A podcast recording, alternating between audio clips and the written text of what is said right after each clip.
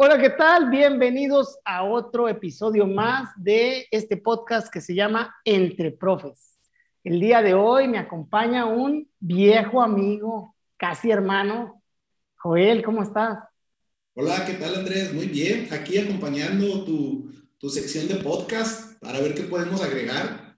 No, pues muchas gracias eh, por la invitación. Eres Joel Luna, él es asesor técnico pedagógico en la zona 38, ¿verdad? Así es. 38 en la heroica Nogales, por allá, pues es donde está él, pero pues es un viejo amigo mío de, de, de años, ya ya tendríamos que, ¿cuánto que nos conocemos, Joel? En el 2008. 2008, 2000, sí, más o menos 2008, eh, que estábamos por allá en el CREN y, y que hicimos el servicio militar, si te acuerdas, ¿no? Ahí fue específicamente donde empezamos a relacionarnos. Sí, ya antes yo ya lo había visto ahí con sus pelochinos en la normal. Y él me había visto tocar la guitarra ahí también con, con los Crentos, aquel, aquel grupo de... Un saludo a todos los, la gente del Cren que nos puede escuchar. Y ahí empezó nuestra amistad. Pero ahorita no vamos a hablar todavía de eso. Tal vez ahorita lo toquemos al, al final. Primero hablaremos de la función. El capítulo de hoy está destinado a que hablemos de la función del asesor técnico pedagógico y por eso es que hice la, la invitación a, a mi estimado amigo. Joel, ¿qué es lo que hace un asesor técnico pedagógico? Para alguien que no sabe, no está alguien aquí metido en el sistema, ¿qué hace el asesor? Bueno, pues varias, varias actividades. ¿eh? Estamos inmiscuidos dentro de la supervisión escolar con, con actividades administrativas, pero sobre todo con actividades pedagógicas. Aquí, como, como nos dicen a nosotros, no somos los maestros de maestros, por así decirlo, ¿no? Por, somos los que tenemos un seguimiento, un asesoramiento, apoyos a todos los maestros de grupo frente a grupo de la, de la zona de labor. Ok, muy bien. Regularmente el asesor técnico pedagógico pues está en una supervisión escolar, ¿no? Y tiene, tiene, está, digamos, bajo el mando, bajo el liderazgo de un supervisor, pero pues le, le está apoyando en esta parte de la asesoría y del acompañamiento a los docentes, ¿verdad? Así es. Sí, Mira, pues es, es que la, la, la, dinámica del asesor técnico pedagógico, pues es un, es un caballito de batallas, es estar de arriba para abajo, moviéndose, conocer, conociendo la zona, las fortalezas de los maestros que tenemos, pero también aquellos que requieren un poquito de acompañamiento, de asesoramiento, de apoyo en esas actividades académicas que ellos realizan con los niños, ¿no? Tenemos eh, maestros. Fíjate que la zona en donde yo laboro es una zona donde hay una población de maestros bastante migrantes. Es una comunidad pequeña en donde los maestros que recién egresan, en muchas ocasiones, que les dan su, su base por acá, por estos rumbos, llegan con un conocimiento teórico de lo que aprendieron en, en las normales, en las universidades, pero llegan a enfrentarse a la vida real, a alumnos reales, padres de familias reales, en un contexto que no es muy común si, si vienen, por ejemplo, de la ciudad de ciudades grandes como Navajoa, como Hermosillo, como Obregón, pues llegan a una comunidad que donde trabajamos, pues que, que tienen otra dinámica, también muy flotante los padres de familia, muy flotante los alumnos, entonces, eh, requerimos que los maestros conozcan ese contexto, conozcan la dinámica de las familias, la dinámica de los alumnos, para poder orientarlos un poquito en sus prácticas pedagógicas. Ok, de cierta manera, como veíamos la parte de la asesoría, es como, como un acercamiento, en el caso de los maestros nuevos, a cómo es la función de enseñar, de la función docente, como, digamos, como un adiestramiento a, maestros nuevos, por una parte, para enseñarles este tipo de dinámicas, ¿no? Así es, y fíjate que hay una evolución eh, por parte de la función de la asesoría técnico-pedagógica desde tiempo atrás hasta lo que, hasta lo que existe hoy, hoy en día, con, ya con lineamientos específicos de, lo, de nuestros campos de acción, qué es lo que podemos hacer con orientaciones también andragógicas que nos permitan eh, interactuar de manera positiva, impactar en las prácticas de los maestros para elevar la calidad, siempre enfocado en elevar la calidad de, de, del estudiante, ¿no? Entonces, ha venido transformándose poco a poco esas prácticas. Podemos recordar cuando éramos pequeños, vamos a llamarlo así, que, estábamos en el salón de clases, tomando clases, y luego que decía eh, el maestro o bien el director, ¿no? Decía, hoy va a venir el asesor técnico pedagógico, o lo decía, hoy va a venir el ATP, hay que portarse bien, a ti te voy a preguntar esto y me vas a contestar esto, a ti te voy a preguntar lo otro y me vas a contestar lo otro. Entonces me acuerdo que llegaba el asesor técnico a la escuela y, y, pues nosotros ya sabíamos a quién seguía de que le preguntaran y que iba a contestar cada uno, ¿no? O sea, algo curioso. Eh, y verdaderamente, cuando empezamos nosotros en el servicio, pues también existían los, los asesores técnicos pedagógicos como un movimiento lateral de reconocimiento, vamos a llamarlo así, en donde ponía nervioso al maestro, ¿eh? O sea, llegaba el equipo de supervisión el supervisor con su asesor técnico pedagógico o los asesores técnicos pedagógicos y era un momento de estrés en la escuela. O sea, entrábamos a, la hora de entrar a la escuela y pasaba media jornada y si no llegaba, pues esa primera media jornada ya no las pasamos estresados diciendo que llegara el asesor técnico pedagógico porque creíamos que, que nos iba a venir a dar una crítica negativa, poner en evidencia frente a alguien o frente conmigo mismo, ¿no? Y ahorita con, gracias a estos lineamientos, la evolución de la pedagogía, la evolución de los quehaceres en el sistema educativo de todos los agentes, pues nos permite llevar una, una, una visión compartida con los maestros también, en la que muchas veces hacemos unas eh, observaciones que dicen ellos, ah, eso yo no había notado, porque entramos a los grupos, o sea, somos personas que nos gusta entrar a los grupos, que nos gusta sentarnos en una orillita, observar al grupo, observar al maestro, observar si, si, si mueve en exceso las manos, eh, el desplazamiento que tiene por el aula, el volumen, el timbre de voz, eh, la preparación que tiene, la reacción de los niños eh, enfocado a la, a la enseñanza del maestro, a las actividades diseñadas por el maestro, entonces, nosotros somos unos observadores que con el tiempo, con el tiempo, vamos desarrollando esa habilidad, porque cabe mencionar que es una habilidad de observación, ¿no? Para poder detectar esas piececillas que están sueltas por ahí, hacerlas, hacérselas del maestro y el maestro, ah, caray, eso yo no lo había notado, voy a poner más atención en eso. Y, y, y me sobran este, experiencias que, que me dicen eso, entonces tenemos una relación con los maestros de la zona demasiado empática y las críticas que se hacen o, las observaciones que se hacen son en ese sentido, ¿no? De fortalecer la, el personal eh, docente que, que, contamos en nuestra zona escolar. Ok, muy, muy bien, Joel. Si nos vamos al contexto histórico, mira, qué bueno que tocaste el tema, ¿no? ¿De dónde nace la función?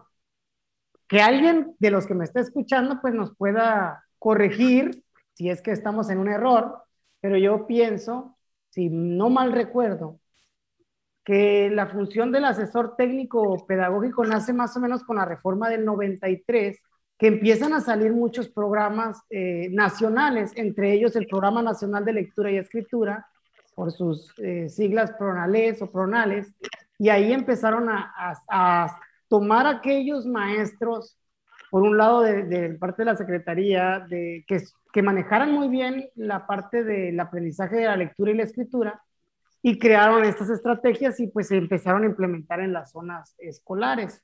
Entonces tú y yo, Joel, somos de esa generación que, nos, que, que fuimos estudiados con el programa 93. Nos tocó estudiar la primaria entre el 94 y el 2000, 95 y el 2001. Y bueno, eh, nos tocó conocer esos primeros asesores técnicos pedagógicos y ver ese miedo que se le tenía a alguien externo al aula que entrar al, salón de clases y, pues a veces con, con acciones como ese tipo de preparar una clase modelo para que no se vieran pues los, los pequeños, mm, vamos a decir, vaivienes de, de la docencia, porque nada es perfecto, ¿no? Y siempre se, todo es perfectible, se puede ir mejorando. Entonces, eh, a medida que esta función fue, va, ha, ido, ha ido evolucionando a través del tiempo, pues podemos llegar hasta lo que conocemos hoy como un asesor técnico que, que ya tiene lineamientos, en aquel momento no tenía, como que tenía algo muy específico que era un programa y desarrollalo. Y de ahí fue creciendo, pues llegó un momento, mano, este, hoy dijo él, me ando me anda traicionando el subconsciente. Llegó un momento en el que había muchos, pero muchos asesores técnicos, pedagógicos, de la cantidad de programas que había. Uno para programas de escuelas tiempo completo, otro para programas nacionales, para... Y de, eh, hasta que no se regula con los lineamientos que tú mencionas, que los primeros fueron los lineamientos del SATI, que eran del, del Servicio Profesional Docente, ahí ya empieza otro tipo de, de asesor técnico pedagógico ya con una distinción, ¿no? Si pudiéramos hacer distinciones entre unos y otros, porque aunque tienen la misma nombre y la misma función, o pues ha cambiado a través del tiempo según lo que han ido desempeñando. ¿Qué tal si hablamos de eso, querido Joel? Los tipos actuales de asesores técnicos pedagógicos que existen, según sea como han llegado a, la función, ¿no? En este caso, tú habla de ti primero y luego los podemos ir desglosando. ¿Cómo ves? ok, pues sí, los lineamientos empiezan precisamente con el SATE, con el Servicio de Asesoría Técnica a las escuelas, ¿no? Eh, en el 2000, pues con la reforma educativa del 2013 se crean nuevas leyes. En el 2015 aparece la primera convocatoria por promoción ya con, con eh, enfocándose a una función nueva que se abre ahora sí como una función nueva a la cual poder aspirar y con cuál tener yo un nombramiento, vaya, porque así lo estipulaba la ley del servicio profesional docente en ese entonces.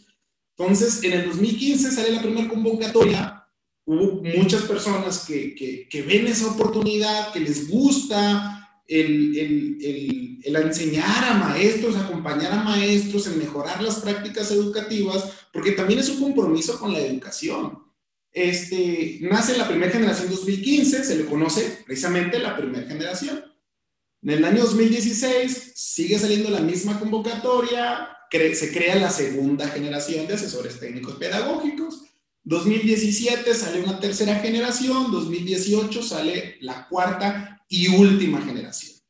Eh, pues precisamente en ese entonces, cuando sale eh, la ley del servicio profesional docente y que crea una nueva función, eh, lo, estipulaba la ley muy, muy, muy puntual, ¿no? Decía, los asesores técnicos pedagógicos permanecerán dos años en la función, en inducción, vamos a llamarlo así, y después de los dos años tendrán que comprobar que, que tienen las habilidades necesarias para seguir desempeñándose en la función.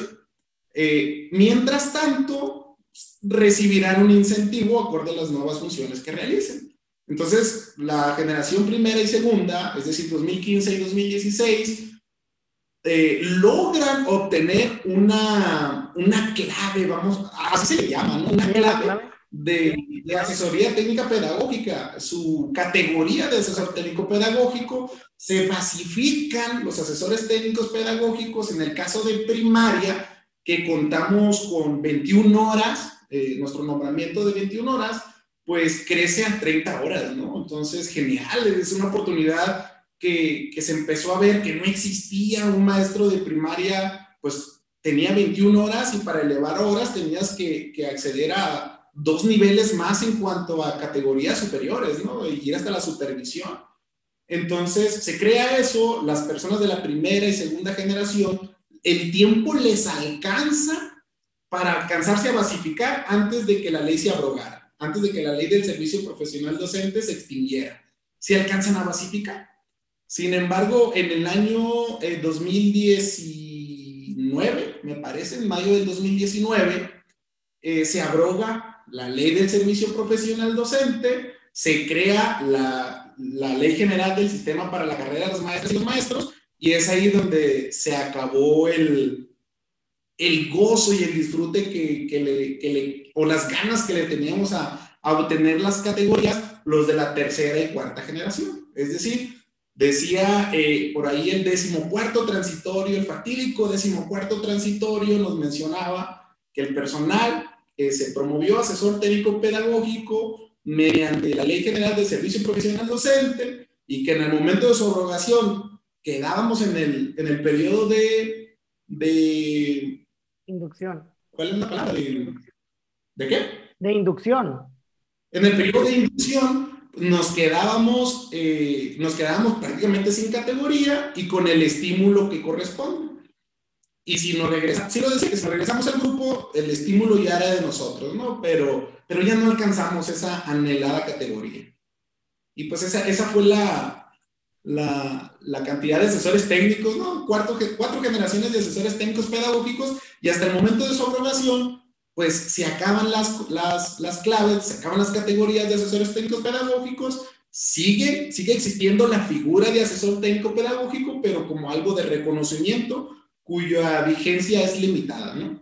Entonces, si hacemos la categorización de, de la función, pudiéramos hablar de que con el servicio profesional docente existían los ATP por promoción y que estaban enfocadas a un campo, ¿no? Al campo del pensamiento matemático o de lenguaje y comunicación y estos se promovían por examen y era, fue la primera vez que se situó al asesor técnico pedagógico en, un, en una posición jerárquica dentro del organigrama, porque en realidad era, anterior a eso era como un movimiento lateral, lo veníamos hablando, era con tu misma clave de docente hacías otra función. Y aunque auxiliabas al supervisor, no, pues dependías de él en relación a que te daban la comisión con él, pero no había, en la, eh, con relación al director no se sabía si la función, o se debatía si era la función entre el director y el supervisor o entre el docente y el director. Tal vez es un debate que, que siga, te digo porque ahorita, ¿no? Porque pues a lo que vemos ahora con el UCICAM, eh, con los derechos que les dan a los ATP que quedaron en el limbo, como ustedes, de la tercera y de la cuarta, pues se sobreentiende que los están posicionando como entre el director y el docente. Sin embargo, con el servicio profesional, eh, lo situaban directamente entre el director y el supervisor por la cantidad de horas, digamos, digámoslo así, aunque es una función como paralela, pues no es tanto que, que jerárquicamente dependan unos de otros, ¿no? Simplemente como que se saca del, del docente, salía y se iba a hacer una función de asesoría junto con el supervisor, sin necesariamente tener una relación jerárquica con los directores, que es el caso del supervisor, donde sí hay una relación jerárquica bien establecida en cuestión del, del trabajo que se realiza. Bueno, en el servicio... te, te, voy a interrumpir. En cuanto a ese, esa, esos niveles que tú mencionas, que si nos posicionaban abajo del director o arriba del director, pues precisamente no, eran funciones totalmente diferentes, pues no estaban bajo la jerarquía ni yo, ni el asesor técnico pedagógico del director, ni, el, ni el, del director del asesor técnico pedagógico.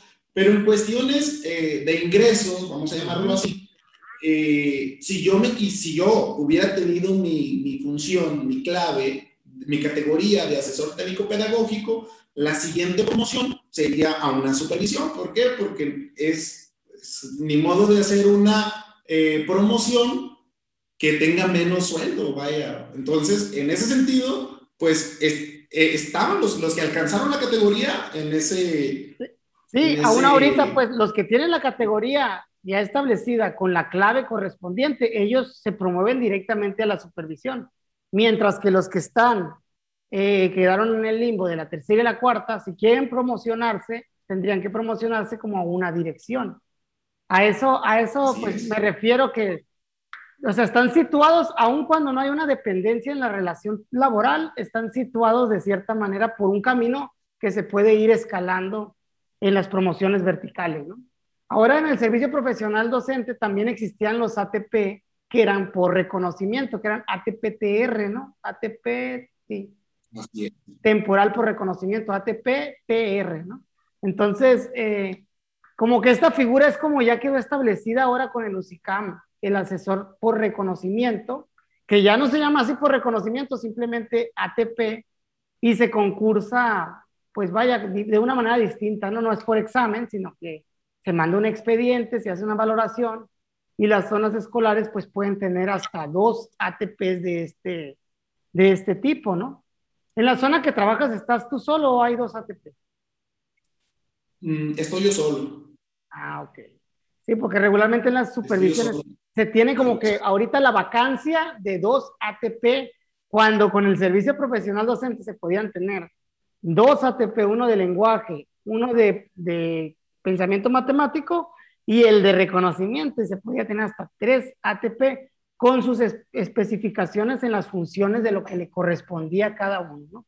Era algo interesante, la verdad yo desde mi punto de vista y de, de mi perspectiva, como que se debilitó un poquito el equipo de la supervisión al momento de, de quitar las promociones de los ATPs, en, en, el sentido de la organización que puedas tener. No estoy diciendo que tengas 10 ATPs como en un pasado que se tenía uno para cada programa, pero si tú quieres eh, tener una zona, atenderla como se debe, sí debes de tener personal suficiente, pues las zonas, al menos que yo las veo, son 4.000 alumnos más o menos, entre 100 y 120 maestros, este, pues de directores entre, depende mucho, no varía, pero entre 10 y 14.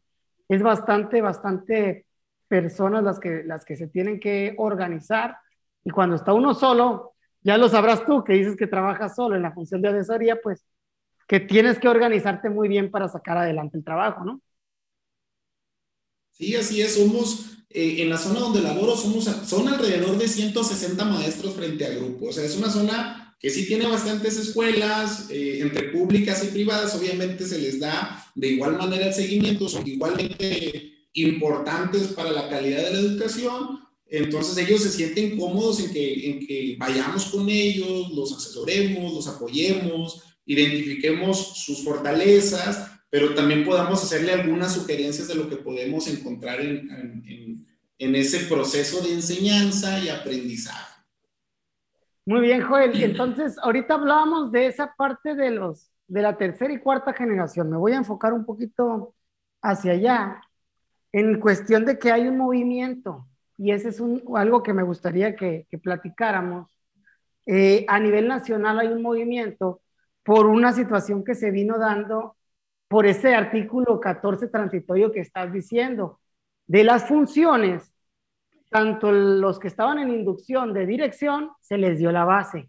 Los que estaban en inducción de maestros, porque también ese era el proceso para cualquier base dentro de, de ser la función docente y directiva se les dio la base también a los, a los directivos que estaban, no hicieron la evaluación para basificarlo, pero llega la función de ATP y no pasa lo mismo, sino que siento que se da como que un paso hacia atrás de, de no darles la base a los de la tercera y cuarta generación, que yo sé que implicaba crear esas claves, pero pues la ley lo, la ley lo permitía cuando ustedes concursaron.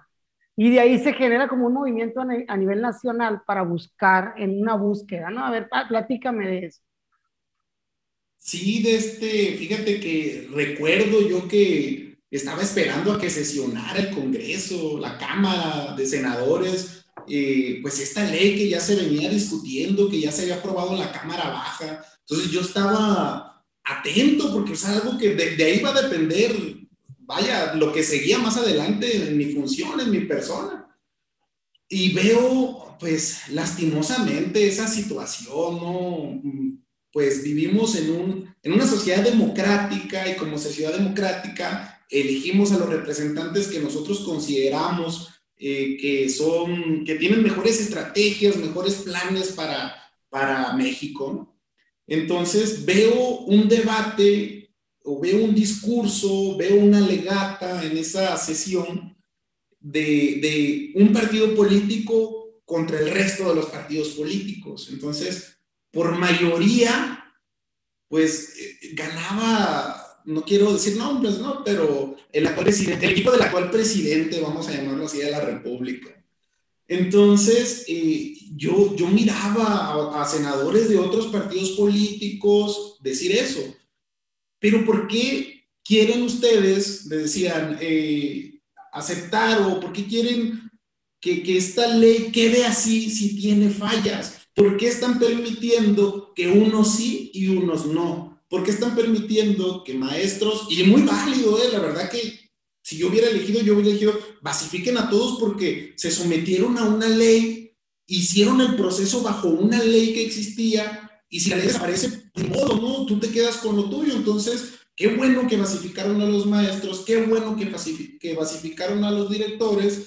Sin embargo, alegaban. Es algo que es discriminatorio para los asesores técnicos pedagógicos.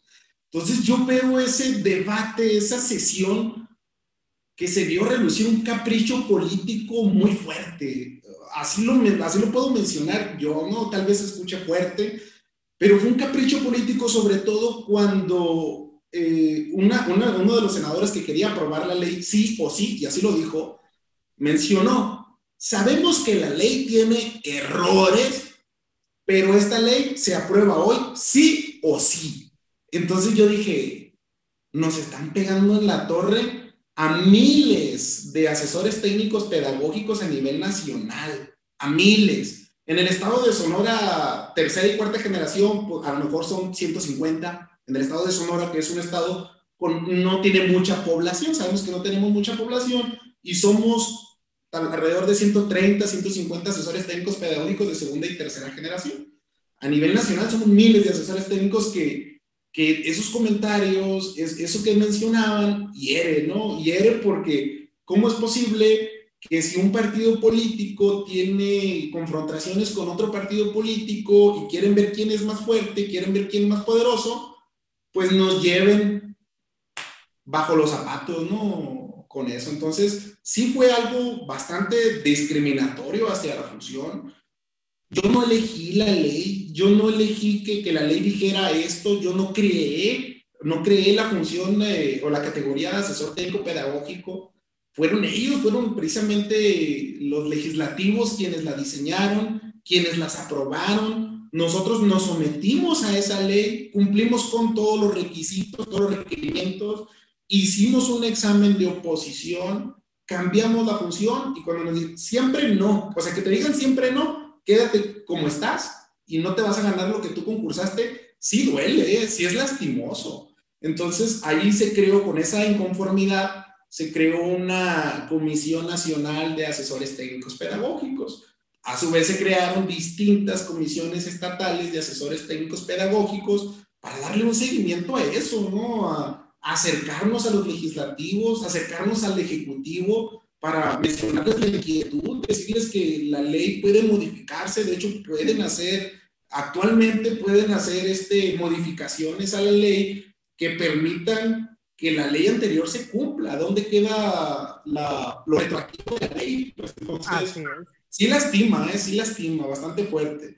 Y pues esos comités nacional se acercaron a los legislativos, nos atendieron los legislativos, estaba la presidenta de Educación ahí en la Cámara, de la Piña, precisamente del mismo partido político, o sea, de la misma corriente mayoritaria, y, y, es la que también se niega. O sea, quien puede velar por los derechos de, la, de, los trabajadores de la educación en el legislativo está en contra de. ¿Por qué? No lo sé. Entonces se habla con eso. E, e, esas mismas corrientes también estatales, nos acercamos a la autoridad educativa local, a algunos grupos de compañeros maestros, a hacerles la petición de que, de que alzaran la voz también y dijera, hey, aquí tengo maestros cuya función es importante para el fortalecimiento de las supervisiones escolares en mi estado, o sea, que nos apoyaran. Tenemos líderes sindicales, tenemos un sindicato de los trabajadores de la educación que tampoco hizo nada por, eh, por salvaguardar nuestros derechos. Es más, lo único que hizo, lo único que hicieron es escucharnos y recibirnos un documento petitorio. Y hasta ahí. Entonces, sí es lastimoso ¿eh? por parte de, del sindicato y por parte también de, de la autoridad oficial. Sí, no, sí, y te lo, te lo entiendo, ¿no? Sí lo veo como, pues son un grupo que a lo mejor son no representativo en cuestión de la cantidad que son con relación a la cantidad de maestros que hay, ¿no?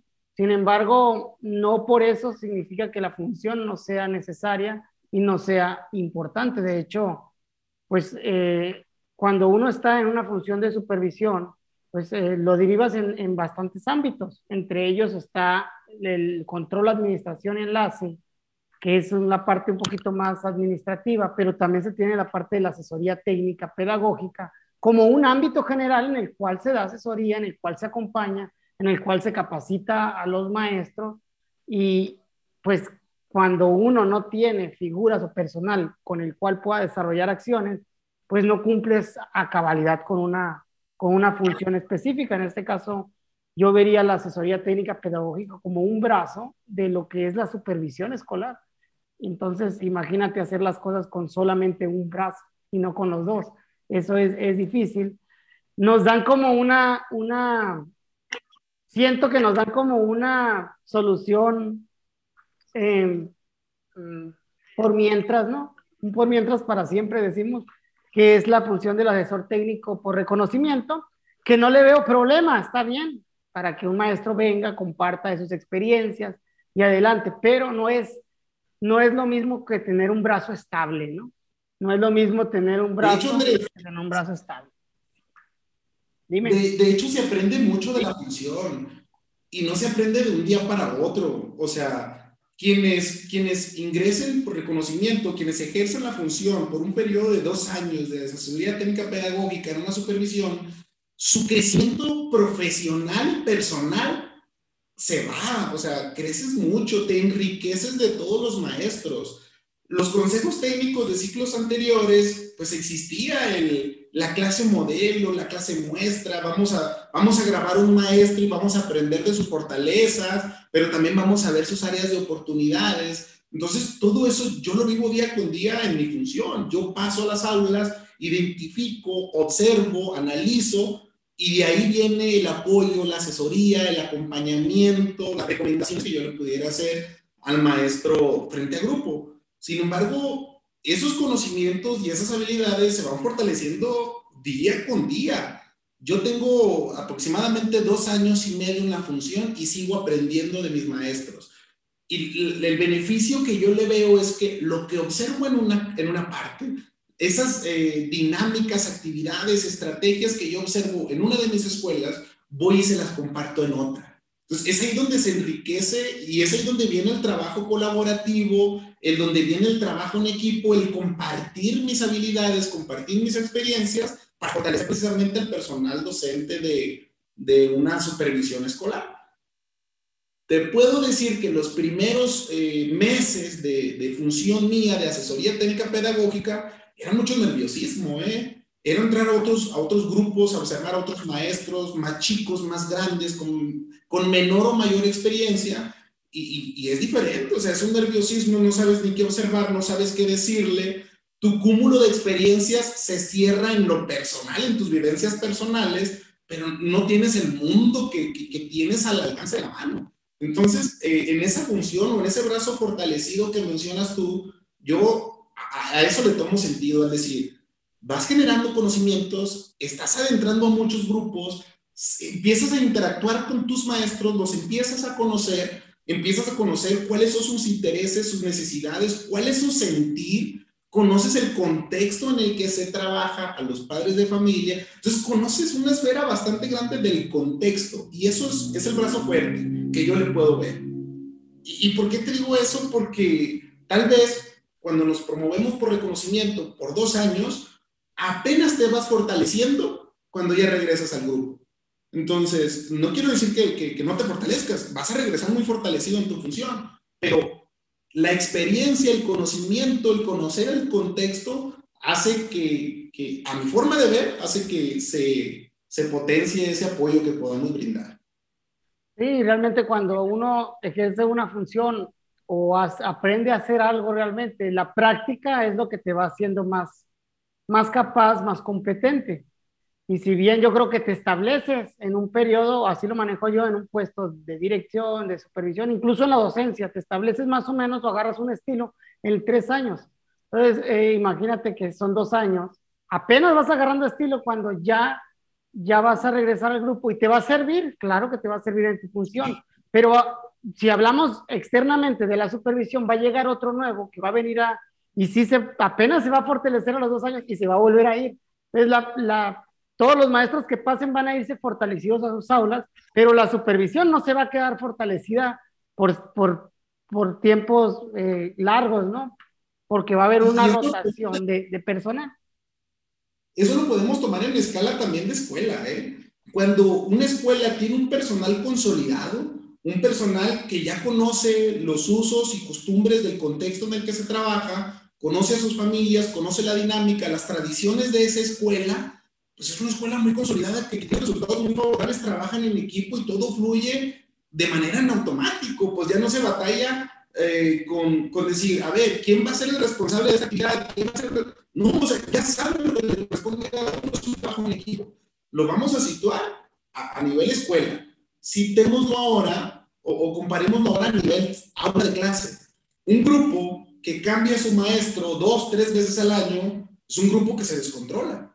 Es un grupo que apenas el maestro empieza a conocer a sus alumnos, empieza a conocer a sus padres de familia, cuando se le acaba su, su, su, trabajo, ¿no? Su periodo de trabajo, se tiene que ir para que llegue otro. Entonces, en diferentes escalas pasa lo mismo, ¿eh? Se consolida un trabajo en equipo, una supervisión que empieza a funcionar y debe de seguir así fortalecido para seguir funcionando de manera correcta, ¿eh? Te puedo decir que, que mi supervisor me ha enseñado bastante, he aprendido bastante de él eh, y se lo agradezco y son experiencias que uno va ganando y la confianza que me da para decirme, Joel, ¿sabes qué? Ayúdame aquí, ayúdame con esta escuela, está esta convocatoria, ayúdame a, a, programarla, a diseñarla, a darle un seguimiento, un acompañamiento. Entonces, son muchas funciones que en realidad se hacen. El equipo se va consolidando y se va fortaleciendo a pesar de que somos 12.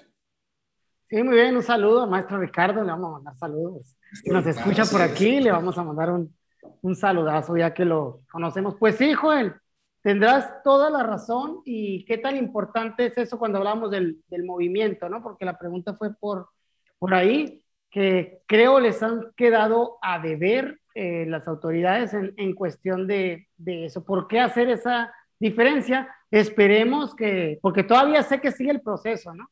Esperemos que, que este proceso pues se defina favorablemente para, pues, para todos los interesados, ¿no?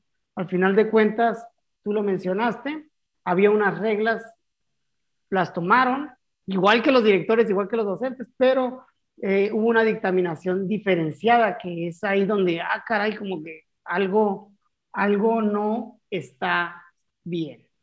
Y pues... curioso, pues, eh, un dato curioso, fíjate, fue tanto el movimiento estatal, nacional, que en el Estado pues, tenemos grupos, ¿no? Ya los grupos sociales que se utilizan ahorita en el teléfono celular, organizamos para mandar un representante, porque iba a haber una reunión en el Comité Nacional, eh, y teníamos que nosotros también mandar nuestros representantes, y a mis agradecimientos a los compañeros también de tercera y cuarta generación, que dijeron, yo puedo ir, puedo meter permiso, tenemos permisos laborales, lo dijiste en otro, en otro podcast, lo estaba escuchando, yo meto un permiso personal Nada más apóyenme para los gastos y el resto, claro. ¿Cuánto se puede gastar para que vayan ustedes? Cinco, o seis compañeros fueron. ¿Cuánto puede salir el boleto de avión, y de regreso, hospedaje? No, pues tanto. Lo dividimos, sale. Ahí te va haciendo transferencias y o sea, nos ha costado estar en el movimiento y sale de nuestra bolsa, ¿no? Y el dato curioso es que estando ya en ese movimiento de la, del Comité Nacional, es cuando se buscan a los legisladores, pero por ahí una compañera, asesora técnico-pedagógica del Comité Nacional, se, se mete y no sé cómo se mete a la conferencia matutina del presidente Andrés Manuel López Obrador y le, le plantea nuestro caso y el presidente le escucha. ¿eh? Cuando termina de hablar, le dice el presidente, ah, muy bien, eh, atiende, te va a atender fulanita de tal, creo que fue una mujer, no recuerdo el nombre, te, lo, te va a atender, dile tu caso, plantéaselo y después lo vemos. Pero como te digo, nos han escuchado y nos han recibido eh, documentos petitorios y hasta ahí. Entonces sí nos ha costado bastante.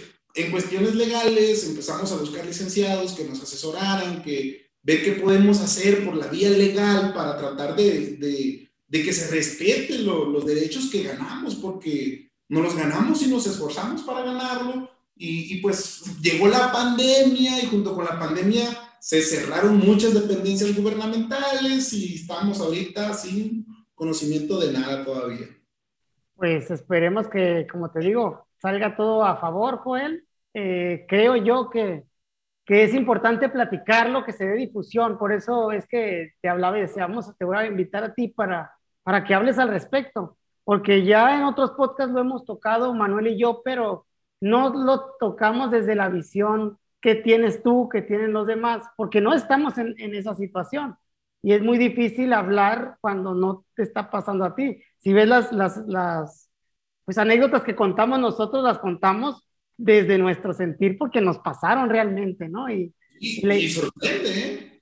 Y la idea es, es esa, ¿no? La idea es compartir y aprender de experiencias ajenas, pero para mí nada como de, de la persona que experimentó. Y este proceso, pues te ha tocado vivirlo a ti y a otros compañeros del Estado que le mandamos muchos saludos también y les deseamos el mayor de los éxitos en estas experiencias, en, este, en esta lucha, en esta búsqueda, le digo yo. Sí, sí, sí, sí. sí. Y, voy, a, voy a compartirte algo, ¿no? Hablando del sentir y, todo eso. De este, en la actualidad seguimos con estos estragos ¿eh? de, discriminatorios en cuanto a ello. Salen, salen los lineamientos, salen convocatorias de, de procesos horizontales, por ejemplo, promoción horizontal, y no son justos. Dicen el asesor pedagógico que puede participar y luego le ponen un asterisco. ¿Qué significa este asterisco? Que puede participar bajo otros criterios, o sea, tomando en cuenta tal vez otros lineamientos de evaluación, pero no se ponen esos lineamientos de evaluación, no los conocemos. Entonces decimos uno, y, parte de ahí, ¿no? Que no salieron los lineamientos, pero salió la fecha de, del registro, preregistro, y lo tengo que hacer porque me interesa participar. Entonces me pongo a subir mis, mis documentos o me pongo a registrar mis documentos y luego dicen, las, las mismas autoridades de Lusicam en el estado de Sonora dicen, no, sube tu nombramiento como maestro y tu función como maestro.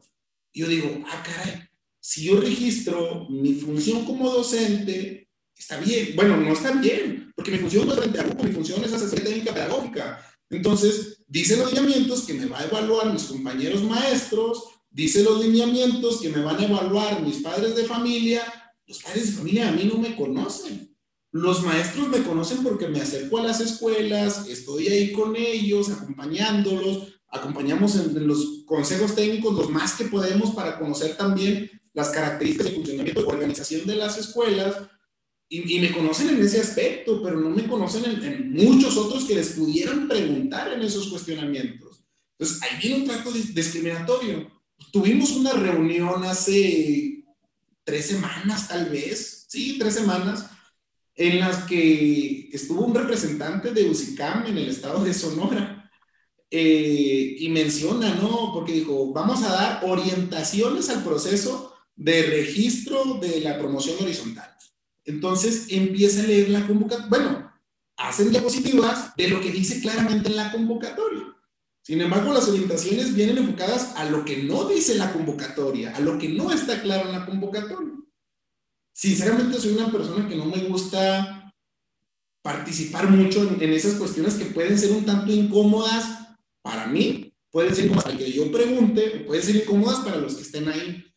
Pero era el momento de solucionar nos quedaban dos días de registro. Entonces, si no contestaban esa, esa situación, nos íbamos a hacer todos los registros malos y no era yo nada más, eran cientos de, o, muchos, muchos asesores técnicos pedagógicos. Entonces, nos dice eso, regístrese con su función y con su categoría frente a grupo. Híjole, digo yo, pues no está correcto lo que está diciendo, pero así lo dice, pues así hay que hacerlo. Entonces, pregunto, bueno, ¿y si hay un error en el preregistro, se puede corregir? o no se puede corregir. Eh, y bueno, ya empiezan otro tipo de comentarios enfocados a ello. Cuando hago ese comentario, mi teléfono empieza, empieza a brillar. Mensajes, mensajes, mensajes y mensajes de compañeros que dicen, qué bueno que preguntaste, la respuesta no fue acertada, no hay una comunicación asertiva de los diferentes niveles de autoridades, ¿no? Desde la, desde la Autoridad Nacional de UCICAM las autoridades estatales, las autoridades en este caso, pues más regionales. no hay una comunicación asertiva en ello y de ahí existe, sigue existiendo el trato discriminatorio de nosotros porque no son claros en cómo nos tenemos ni que registrar, mucho menos en cómo nos vamos a evaluar. Entonces, sí genera mucho estrés, aparte de todo el estrés que venimos acumulando ahora por pandemia, agrégale un estrés más de en dónde estamos, a dónde vamos, a dónde me tengo que mover.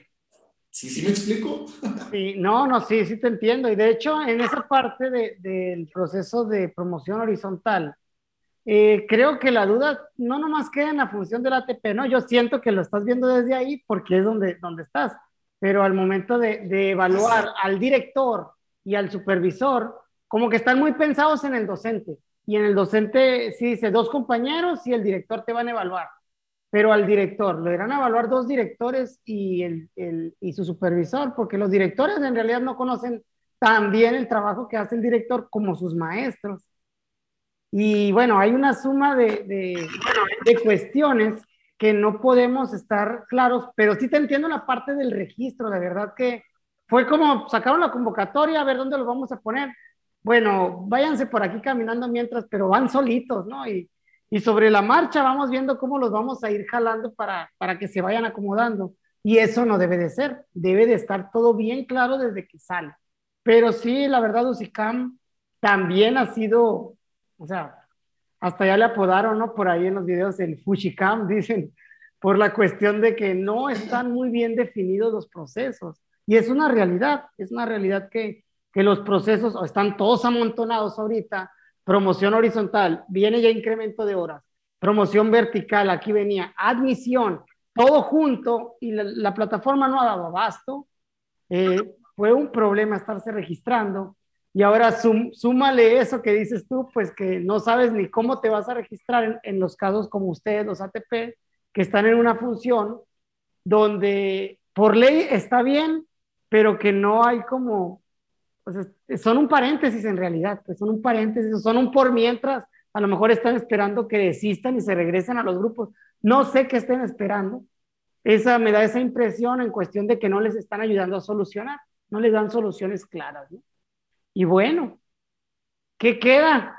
Seguir ahí en el pie de lucha y, tratar de buscar una solución, porque la verdad, estuvieran más tranquilos si de una vez ya les dieran una respuesta contundente, sea un sí o sea un no, ¿no? Te daría tranquilidad, pero el estar en veremos o en la incertidumbre creo que genera esa ansiedad y ese estrés, ¿no?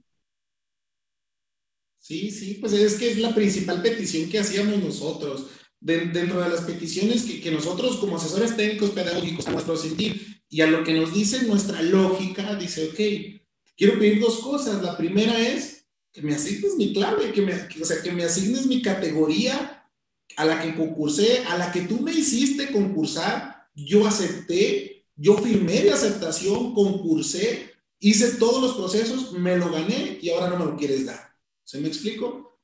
Dame la categoría como número uno. Como número dos, eh, ubícame en un espacio en donde la promoción sea para arriba y que no sea para abajo. Lo que comentábamos hace rato, pues, si, si yo, si, si mi tabulador en sueldo me dice que gano tanto, entonces, si yo me quiero promover, me promuevo para arriba, ¿no? No me promuevo para abajo. Pero en fin, Andrés, eh, mira, la función docente es la más maravillosa, yo la amo si alguno de mis compañeros con los que compartí un centro de trabajo escucha este podcast, te podrá decir que yo disfrutaba a mis alumnos, me tiraba con mis alumnos, me reía con ellos, una comunicación asertiva con padres de familia.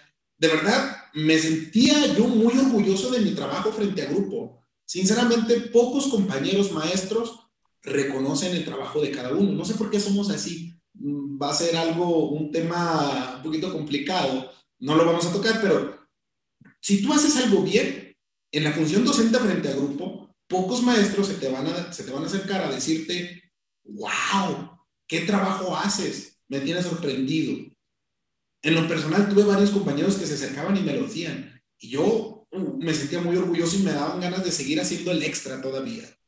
Eh, hacía Así y deshacía en mi escuela favoreciendo los aprendizajes.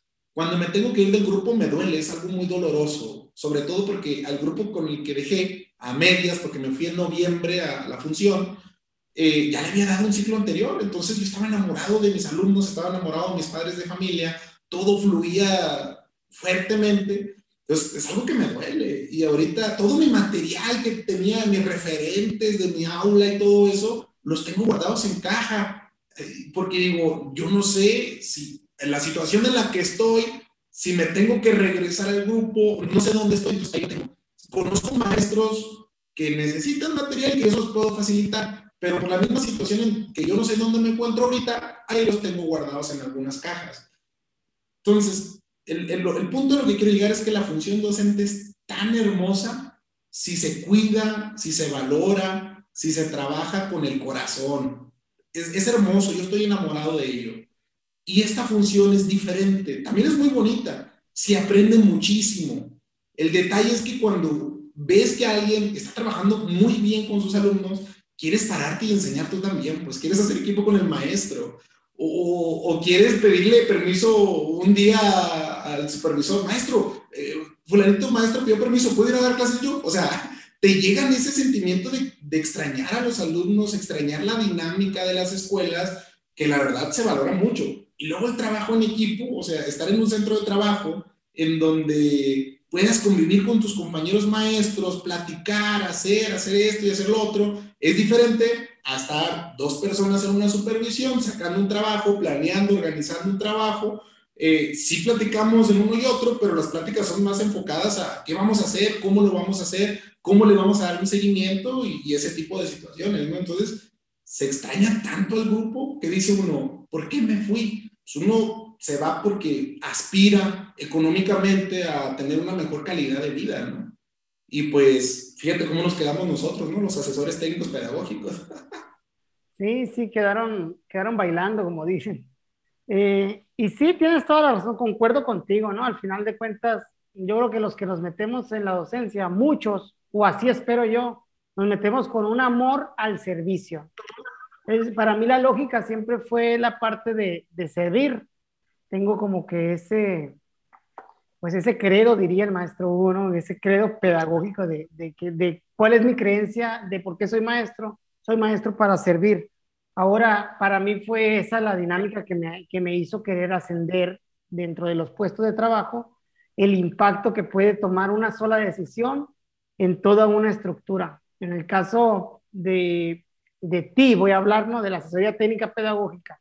En el grupo, pues influyes en pues 30 niños, que son bien 30 parejas de padres o 30 padres de familia, y un poco en el medio con los, con los docentes. Pero si tú tienes esa calidad de, de ser docente, de, de adquirir aprendizajes, ese cúmulo, y lo transmites con, con los maestros de una zona escolar, si son 160, que cada uno tiene 30 niños, ¿cuál es el impacto del trabajo que puedas realizar? Esa es la manera en la que yo mido eh, la parte del, del, trabajo y del servicio. Y de cierta manera es muchísimo más anónima y como que es como más altruista de cierta manera, porque cuando tú enseñas a un niño directamente en el aula, tú miras la sonrisa, tú miras la satisfacción, tú miras ese agradecimiento, aun cuando después le pregunten al niño, ¿quién te enseñó a leer? Y él diga, yo solito. O sea, tú sientes que estás ahí con él y, lo ves, pues.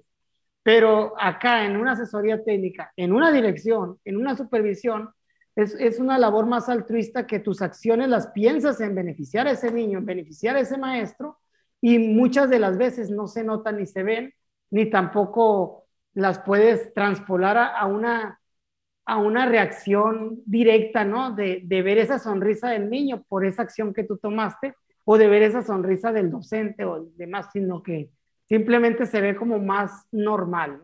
Sin embargo, uno, uno duerme con, con tranquilidad por eso, porque cada decisión que toma, toma pensando en que está sirviendo a un bien más elevado, en este caso, pues es, un, es la educación. ¿Cómo la ves, Manuel? Tú. Sí, sí, así es. Somos anónimos, precisamente lo dices tú.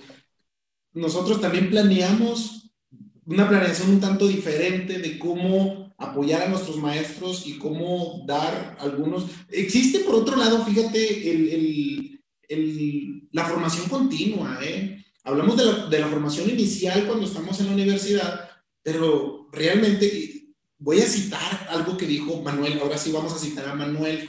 Cita Manuel, Mencionaba en uno, me gusta mucho ver, ver la interacción que tienen, eh, escuchar sus vivencias y menciona, cuando yo hice mi, mi, maestría, me sirvió mucho más que cuando hice la licenciatura. Lo mencionaba con otras palabras, pero ese fue el, el núcleo del, del tema. Y yo dije, tal vez, tal vez pensé, lo está viendo desde otra perspectiva. Es diferente cuando aprendes algo desde cero, sin experiencia, sin conocimiento de la realidad, cuando ya estudias una maestría, que ya lo relacionas con la práctica, que ya tienes uno, dos, cinco, diez años de experiencia y empiezas a decir, ah, ok, lo que estoy aprendiendo ya lo puedo aplicar inmediatamente en mi función, lo que yo realizo, ¿no? Entonces, es parte de la formación continua, hacer posgrados, hacer maestrías, hacer doctorados, y es algo que te hace crecer en lo personal, pero también te hace crecer en lo profesional. Pues nosotros facilitamos esa formación continua a los asesores técnicos pedagógicos y lo facilitamos de una manera contextualizada, con los maestros que nosotros sabemos qué estrategias van a servirle porque trabajan en cierta área. Ahorita con pandemia, podemos encontrar muchísimos cursos, o sea, muchísimos cursos de socioemocional, de matemáticas, de, español, de, muchos cursos en línea donde no podemos ni participar porque estamos 200 personas en una sala de conferencia. Nos cierran los micrófonos por las etiquetas, ¿no? Obviamente por no afectar tal vez la calidad de la conferencia, se cierran los micrófonos, pero no me permiten participar lo que estoy haciendo, compartir mi punto de vista. Entonces son conferencias unidireccionales que podrán tener un impacto, pero tienen un mayor impacto cuando la conversación es bidireccional. ¿Sale? Cuando los maestros participan, cuando los maestros cuentan sus experiencias, sus aciertos, pero también cuando cuentan sus desaciertos. Y precisamente lo que hacemos nosotros eh, a nivel zona escolar proponer un horario de un taller matutino. Tenemos escuelas matutinas y vespertinas. Tenemos que hacer de repente talleres en, el turno vespertino para los que no pueden acudir.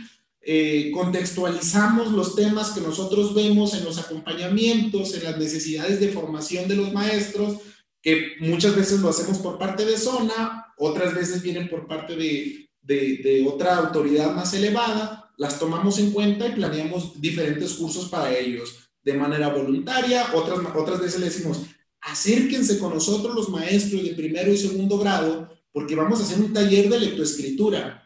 Tráiganse las herramientas con las que ustedes enseñan a leer y escribir y vamos a tener 10 minutos para hacer clases modelos, eh, que nos expongan el material, cómo funciona y la experiencia que han tenido con ello. Entonces tenemos a todos los maestros de primero y segundo año de la zona en un lugar, en un, en un auditorio, vamos a llamarlo así, presenciando todo lo que tiene que ver con la lectoescritura, wow, ¿no? o sea, más contextualizado, todos participan, todos viven, nos conocemos, interactuamos, le pierden el miedo al supervisor, le pierden el, medio asesor, el miedo al asesor técnico pedagógico, entonces es ahí donde yo digo, termino de esos talleres y digo, qué bonito curso, o sea, qué bonita función también es esta de poder apoyar de otros modos a, a, a diferentes maestros, ¿no?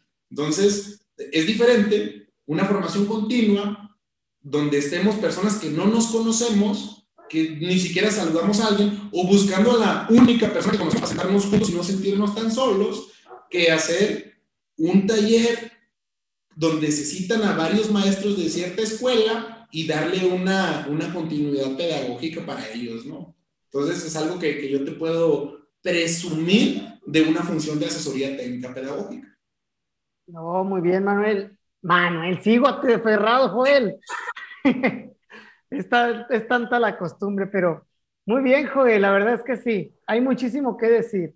Pero aquí me voy a pasar a otra parte, ¿no? Ya una parte, estamos entre profes y aquí ya me voy a pasar, vamos a dejar de lado un poquito lo de la función de la asesoría técnica pedagógica para tocar una parte más personal de lo que viven los maestros. Los maestros también somos amigos de maestros y en el caso de nosotros nos conocimos en la, en la normal, lo bien lo decíamos, mientras hacíamos el, el servicio militar, nos tocó marchar.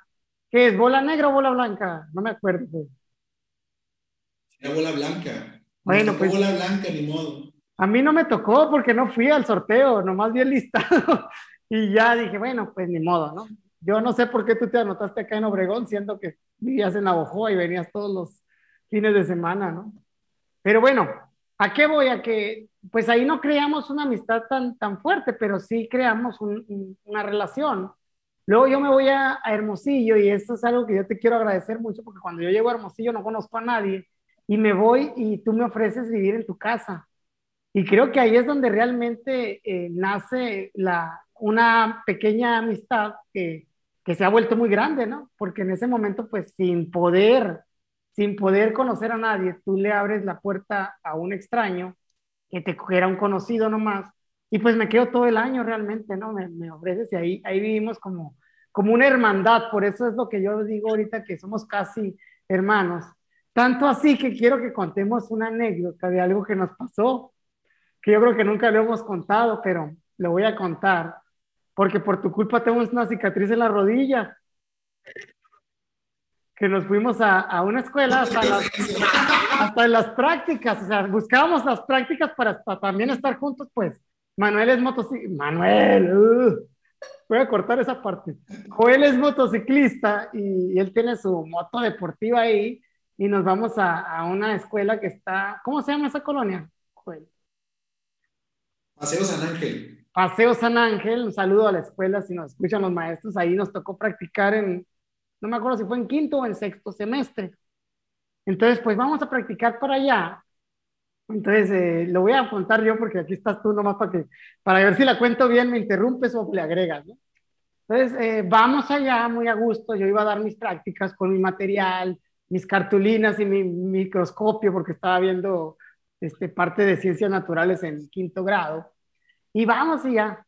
De regreso, partíamos de acá cerca del sol y agarramos el camino del Seri. Camino del Seri, ¿verdad? Así es. Pues por ahí hay una curva muy, muy pronunciada.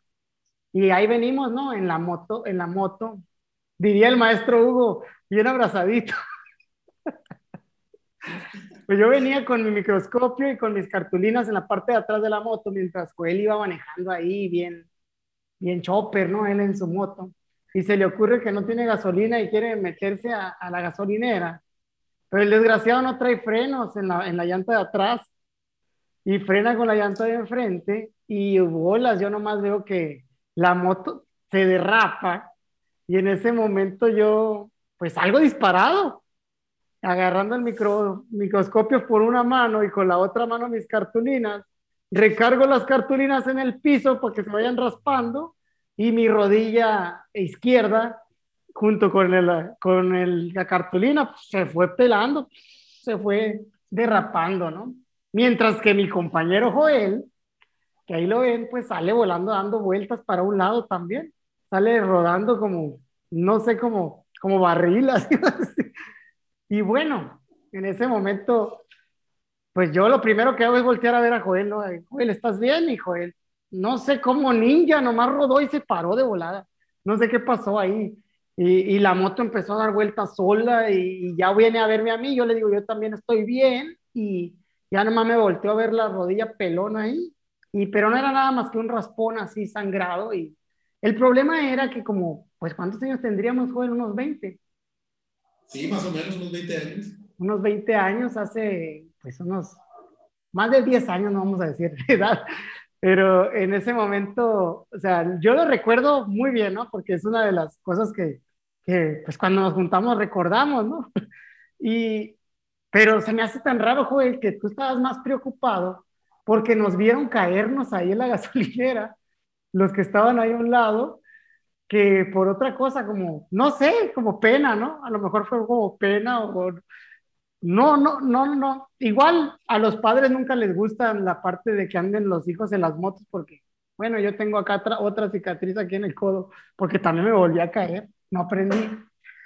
Y la anécdota va más a, al, al, día siguiente, mano. Tú, Joel, ¿qué pasó al día siguiente? ¿Te acuerdas? Sí, sí, claro que me acuerdo. Y aquí en eh, adelante te, te, dejo que la cuentes tú. Es que, es que eran prácticas, eran prácticas. Nosotros estábamos yendo toda la semana a practicar y, y teníamos un uniforme para ir a practicar. Pero ese uniforme, pues de las rodillas estaba trozado. Yo creo que la camiseta no me acuerdo haberse trozado. No, la pero sí, los pantalones estaban trozados, tanto el tuyo, Andrés, como el mío. O sea, se desbarataron. Entonces yo me acuerdo que cuando, que mientras yo echaba gasolina, tú te pasaste a una farmacia que estaba ahí en la, misma placita. Sí, sí, sí. Dijo la, la, de la, la, de la farmacia, ah, tú fuiste de los que se cayeron la moto. bueno, total, y que ahí te dije, ¿sabes qué, Andrés? Mi mamá, cuando yo compré la moto, le tiene un pavor a la moto. Entonces, si yo le digo que me caí en la moto, me la va a quitar o no sé, me la va a vender. Entonces, me acuerdo que te dije, vamos a decirle que estábamos jugando fútbol y que chocamos con unos niños, nos caímos en el recreo y nos cruzamos el pantalón y hasta las manos que traíamos raspadas. Llegamos, lo primero que hacemos, tocamos la puerta, abre mi mamá y ¡Ah! ¿qué les pasó? y ya, ya nos habíamos puesto de acuerdo y le contamos esa anécdota. No, es jugando fútbol con los niños en el recreo, nos caímos por no lastimarlos y, pues mira lo que pasó. Y pues anda tú que al siguiente día a practicar otra vez y nos fuimos en, en mezclilla porque nuestro pantalón nomás ya no daba. Y nos fuimos en mezclilla, llegamos cada quien a nuestro salón y llega la asesora que teníamos en ese momento. La maestra Karina era, ¿verdad? No, no, era la maestra Gloria Mungarro. Ah, era la maestra Gloria Mungarro, es cierto. Saludos a la maestra Gloria. Sí, sí, era la maestra Gloria, es verdad. Ella no nos estaba dando clases, pero le tocó ir a observar esa escuela, ¿no? Yo, a mí nunca me dio clases ella. A ti creo que sí, ¿no? Sí, sí, sí, me dio. Pero bueno, fue a observar las prácticas ahí a, la escuela donde estábamos. ¿Y qué pasó, güey? Ah, pues llega, llega a observarte primero a ti. Yo no vi que había llegado la maestra, pero después supe que llegó a observarte primero a ti. Y se desocupa contigo, o sea, no sé cuánto tiempo esté ahí contigo en tu salón y pasa a mi salón. Abro la puerta y me la encuentro, ¿no? Y, este, y lo primero que me hace me pregunta, Joel, ¿y tu uniforme? Pero me lo dice molesta, seria. Entonces, ¿qué hago yo? Ni modo decirle, me caí de la moto. No, le dije, no, lo que pasa es que ayer estábamos jugando fútbol con los niños y por no lastimarlos me tiré a un lado, se me rompió el pantalón, miren mis manos, todavía le decía yo. Como que caímos en unas varillas, habíamos dicho, ¿no? Que había una construcción, algo así. Y no se rió la maestra. O sea, me escuchó toda la mentira que le dije y no se rió. Y después me dijo, Andrés ya me dijo que se cayeron de la moto. Sí, la maestra. Dios mío, dije yo, aparte de tonto, mentiroso, dije.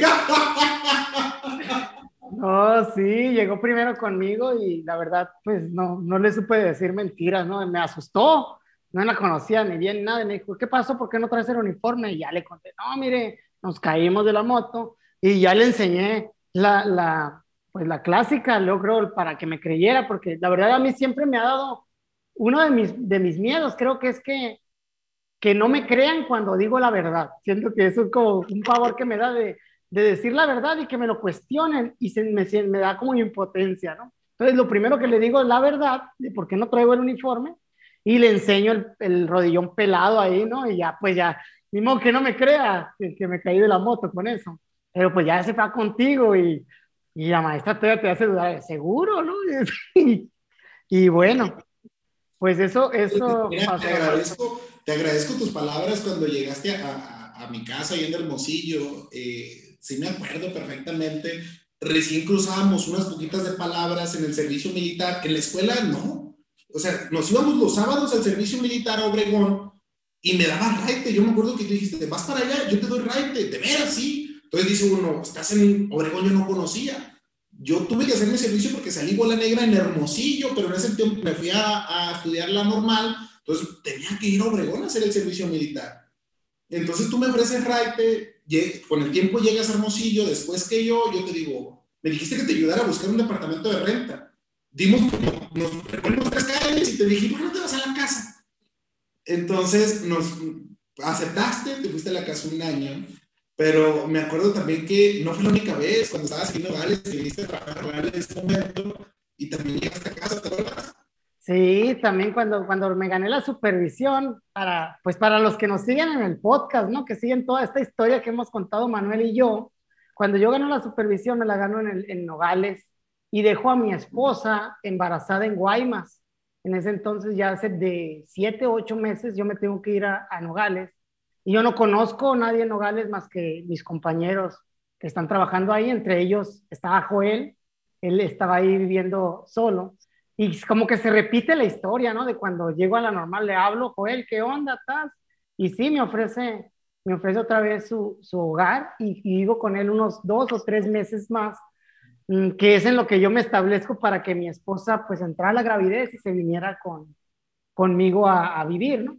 Pero sí, pues de hecho sí, no, no, hace mucho que no me acordaba de eso, ¿no, Joel? Pero también fue algo, pues ha sido tan grande la amistad que hemos creado, creo, Joel, que pues que tú tienes las puertas de mi casa abiertas también, así como, como tú siempre me las has abierto. La, la puerta de la casa, voy a hablar sin albur. y bueno, ¿qué te voy a decir? Eres un gran amigo mío y pues siempre te voy a, tengo esa estima, ¿no? Y esa confianza para decírtelo, tanto personal, porque no es algo que no te diga, ¿no? Como ahorita públicamente en este, en este pequeño espacio, ¿no?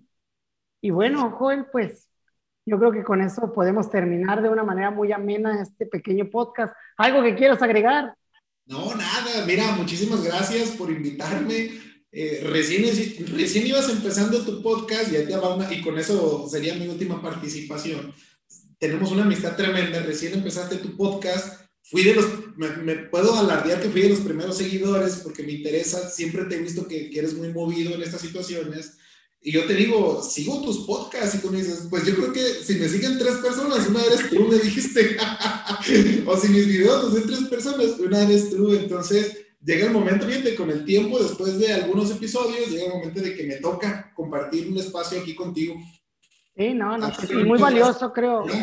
Muchas gracias por la amistad, que es recíproca. Eh, todos tus logros son logros míos también. Los he disfrutado todos y cada uno de ellos los he disfrutado yo también, los he presumido con quien los tengo que presumir, obviamente, y, todos los que, todos los, que me rodean, que te conocen, pues también te quieren, lo sabes bien, así que un abrazo y muchísimas gracias por dejarme aquí participar en tu espacio.